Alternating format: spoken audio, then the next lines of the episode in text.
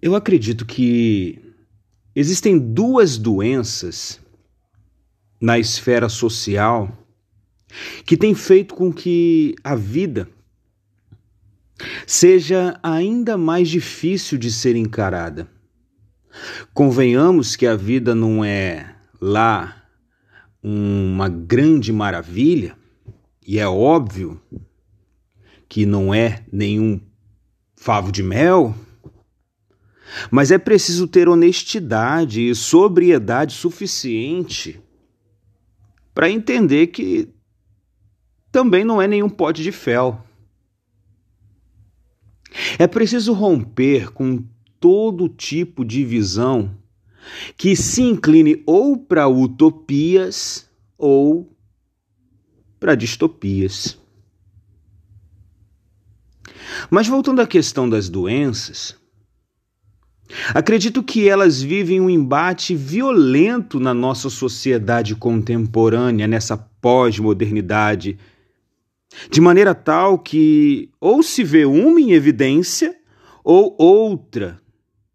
E, em outras palavras, está cada vez mais difícil ver essa sociedade pós-moderna um ser que seja imunizado com uma cosmovisão límpida e saudável enquanto indivíduo. E aí eu quero entrar aqui sobre essa questão de doença, primeiramente falando de uma doença que eu acredito que é muito conhecida pelos amantes e leitores de Nietzsche e essa doença, na verdade, eu estou classificando como uma doença, mas na verdade, os leitores que me perdoem e também Nietzsche que me perdoe, mas eu acredito que é uma doença sim, eu estou falando do niilismo. E para quem ainda não leu Nietzsche ou nunca ouviu falar do, da filosofia nietzschiana, é, o niilismo é um conceito nietzschiano que vem é, do termo da palavra nihil, que quer dizer literalmente nada. Então, o niilismo vem a ser um conceito filosófico que pressupõe a vida, a existência e tudo que a compõe como nada, ou seja, é, não existe sentido algum para essas coisas. Trocando em miúdos, para nossa melhor compreensão, um nilista é alguém que não vê sentido em nada, visto que o niilismo pressupõe que a existência, a moral, a política, enfim, tudo isso não tem nenhum significado. Agora, o outro lado da moeda, ou a outra doença, que é similar ao niilismo, apesar de ser tão comum em nossa sociedade, é, eu acho que fica até difícil nominar, mas nesse momento eu gostaria de chamar aqui de pragmatismo existencial. E é óbvio que o pragmatismo tem um conceito muito amplo, e eu não quero aqui abordar é, o pragmatismo americano de Charles Sanders, mas acho que é, é possível aqui um encaixe desse conceito para nós fazermos um paralelo. Por mais que possa parecer que o niilismo e o pragmatismo não possuam nenhum tipo de relação antagonista, e eu até pareço estar forçando uma relação, eu acredito que seja válido e até lógico que se faça essa análise. Bom, então vamos lá. O que é o pragmatismo afinal? Vamos no conceito para nós entendermos melhor. A palavra pragmatismo vem do termo grego pragma, cujo significado é prática. Então, pragmatismo é o conceito filosófico que considera o sentido ou o significado das coisas de modo geral. Claro que eu não quero falar desse ponto que considera o sentido das coisas, mas eu quero tratar do ponto que considera o resultado como bem maior, acima até mesmo do sentido, ou que coloca o sentido das coisas adquirir um resultado que seja bom para mim. Colocando uma máxima em questão, o que é certo é o que dá certo. Mas o que dá certo? Ou o que é usado de base para dizer que algo é certo ou não é certo? Talvez uma visão eudemonista, onde a aferição do sucesso é a felicidade, possa ser a melhor classificação para essa doença.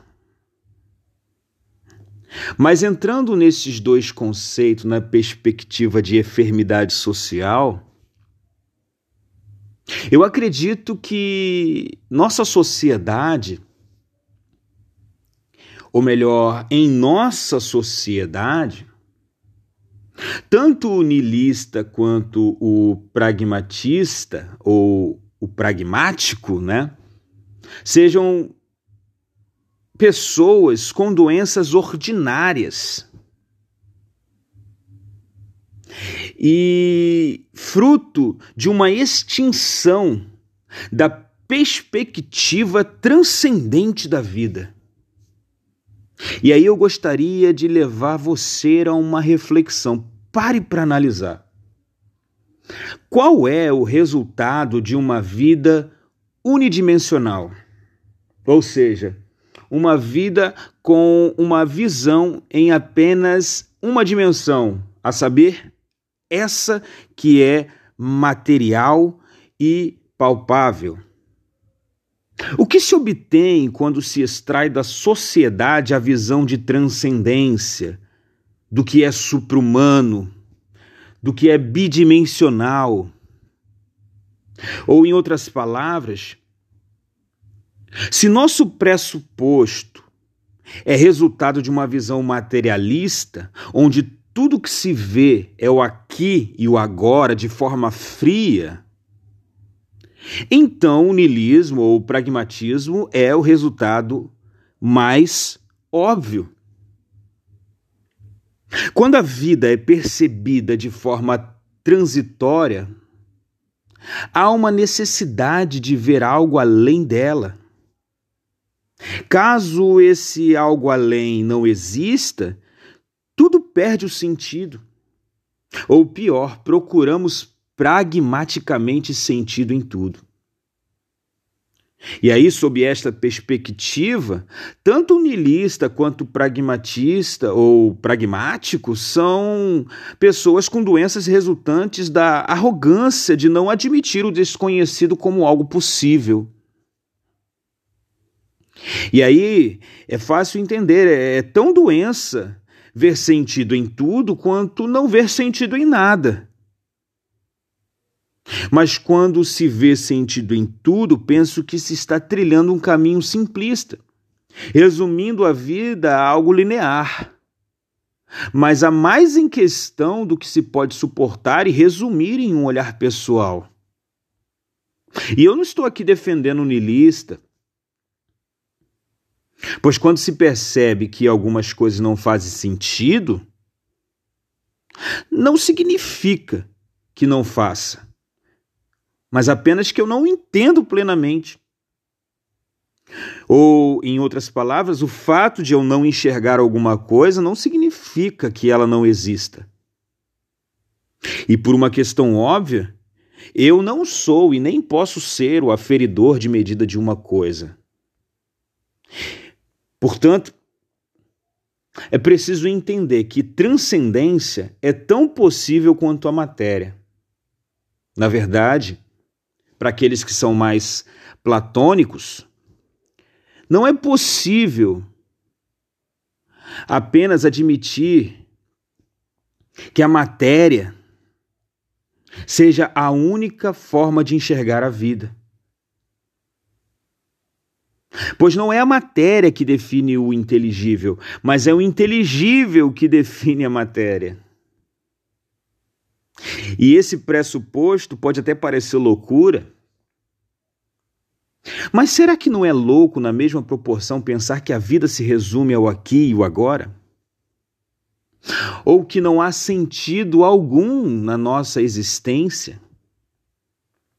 Perceba, admitir o desconhecido não é um salto no escuro, é um gesto de nobreza, de humildade, é abrir a mente para o que está além da nossa limitada mente, além do meu limitado campo de visão. Ao final, mais cedo ou mais tarde, vamos ter que admitir. Admitir aquilo que Dostoiévski disse.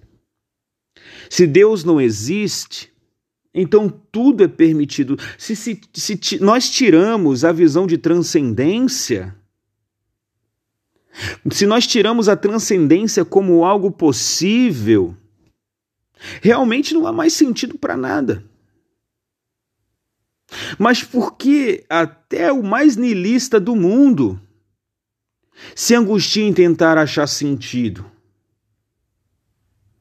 E aqui eu gostaria de mais uma vez te levar a uma reflexão. Pare para pensar.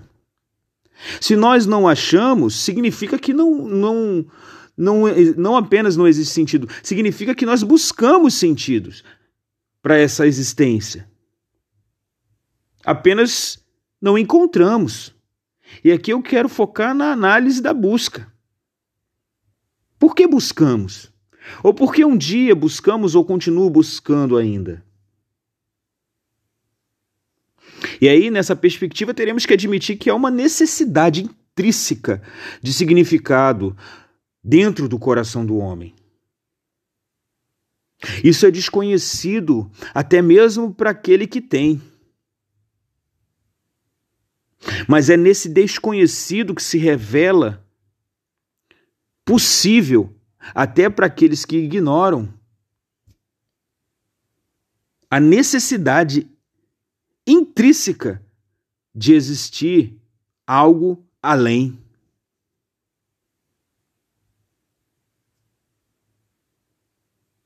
E eu espero que essa reflexão possa acender em você uma fagulha de humildade para se subservir a essa ideia de que a vida não pode ser pautada apenas na sua existência, mas em algo além. E você pode até discordar de mim. Mas se eu te fiz pensar, ainda que para desconsiderar o que eu disse, então eu acredito que eu atingi meu objetivo aqui. A vida, ela precisa ser posta em perspectiva. E eu quero te convidar nessa reflexão a refletir, não apenas na perspectiva do aqui e do agora, mas do porquê do aqui e do agora, e do além do aqui e do agora. Eu te convido a essa reflexão. Eu quero te estimular a essa reflexão. Como disse famosamente Shakespeare, há muito mais sobre céu e inferno do que cogita a nossa vã filosofia. E eu quero também aqui usar essa frase para dizer que há muito mais sobre a vida do que a nossa mente pode comportar. Por isso, não viva como se a vida fosse algo qualquer, pois não é. Existe um significado E você, querendo ou não, você busca, ainda que para dizer que não existe significado. Porque até aquele que diz que não tem significado acha um significado para lhe trazer paz em dizer que não tem significado. Pense nisso e que Deus possa te abençoar.